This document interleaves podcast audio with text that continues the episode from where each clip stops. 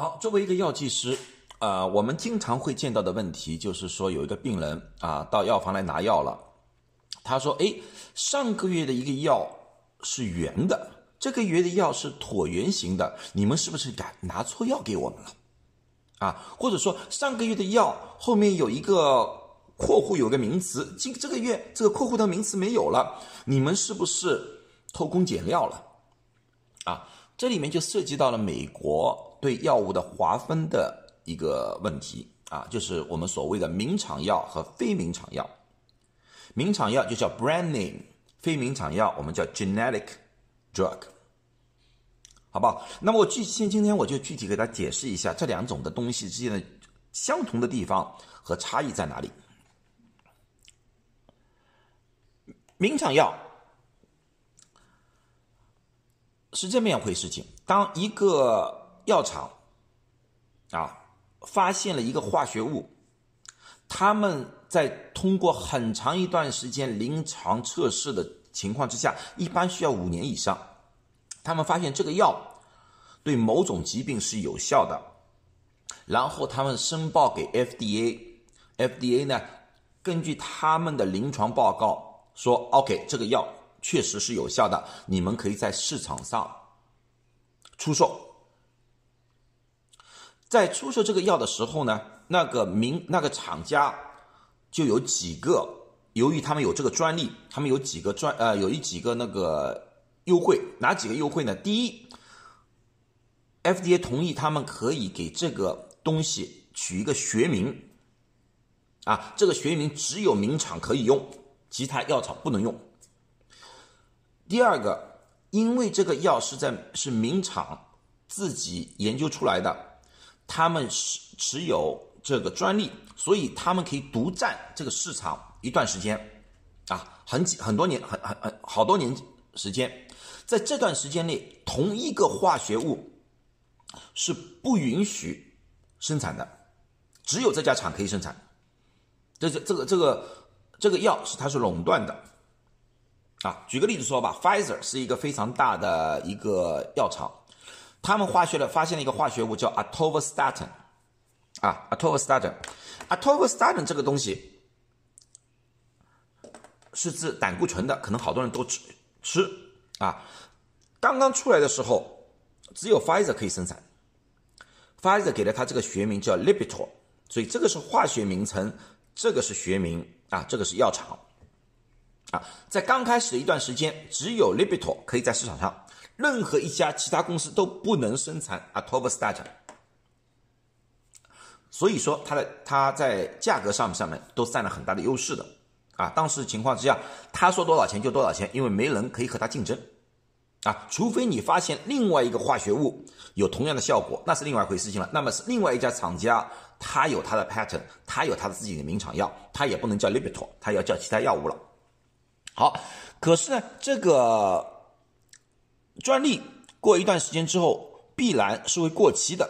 啊！过期时间是多少？每个药是不一样的啊，总归一段时间会过期。当这个专利过期的时候，其他的药厂就可以生产同一种化学物的药物。当然，它不是随随便便生产，不能说哎呀，我我有这个化学物，我就可以买了，不行，FDA 要经过特别批准。FDA 这次批准就不需要什么临床的一个数据了，因为临床数据这个化学物的数据，名厂已经提供了，它只要提供它这个产品和名厂药的药性、药效、剂量以及病人吸收的能力的方法都是一模一样的。什么意思？就是说我这个药，名厂药是治胆固醇的，它这个药也要治胆固醇。名厂的药是二十毫克可以降低多少胆固醇，它。二十毫克也要能降低多少的胆固醇，不能有差异。甚至于名厂是药片，它也必须是药片，不能是药丸不能是胶囊，不允许的啊。所以这几这几几样东西哦，或者说一个名厂药吃下去一天只要吃一片，它也是要一天吃一片，而不允许一天吃两片的啊。这些一定要是一模一样，它才肯定能上市。同时，它也有限制，它只能用那个化学名字，就刚才说那个 l i p i t o 这个名字，这家药厂是不能用的了，它只能用 Atovastatin 这个名字，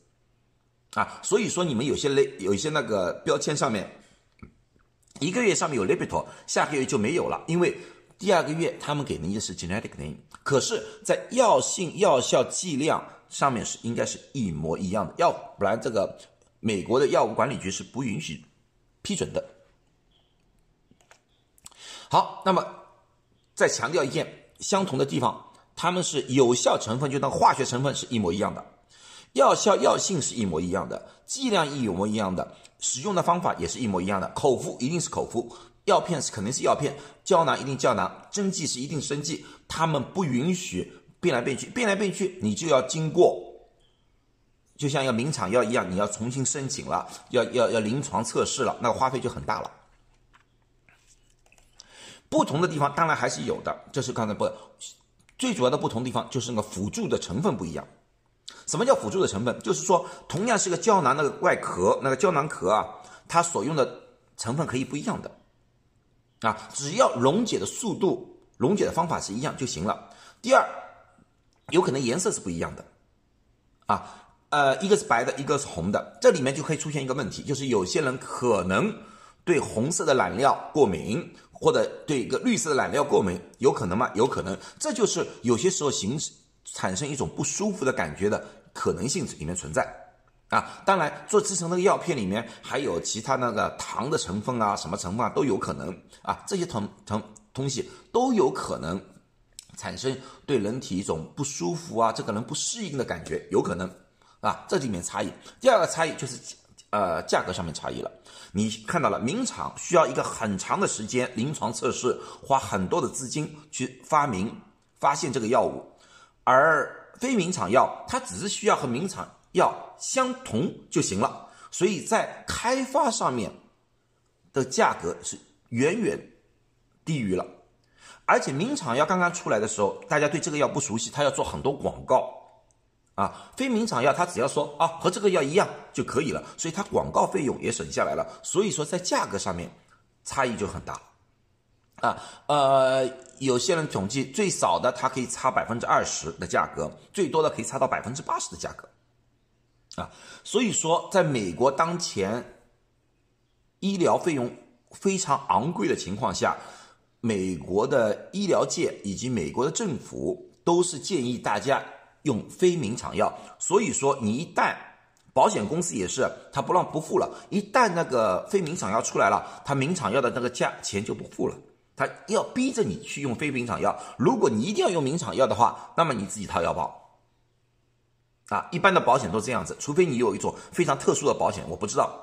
一般的保险是这个样子的。好，那么我总结一下今天说的东西啊，非名厂药是等于一种叫仿制药，它只是仿制而已。可是绝对不是伪劣的仿冒药，它的药效什么是一模一样的，大家记住。所以说这方面大家不要误会了啊！有什么问题下面可以问我，我具体再哦，你关于对应的问题我可以再做解答，好不好？谢谢。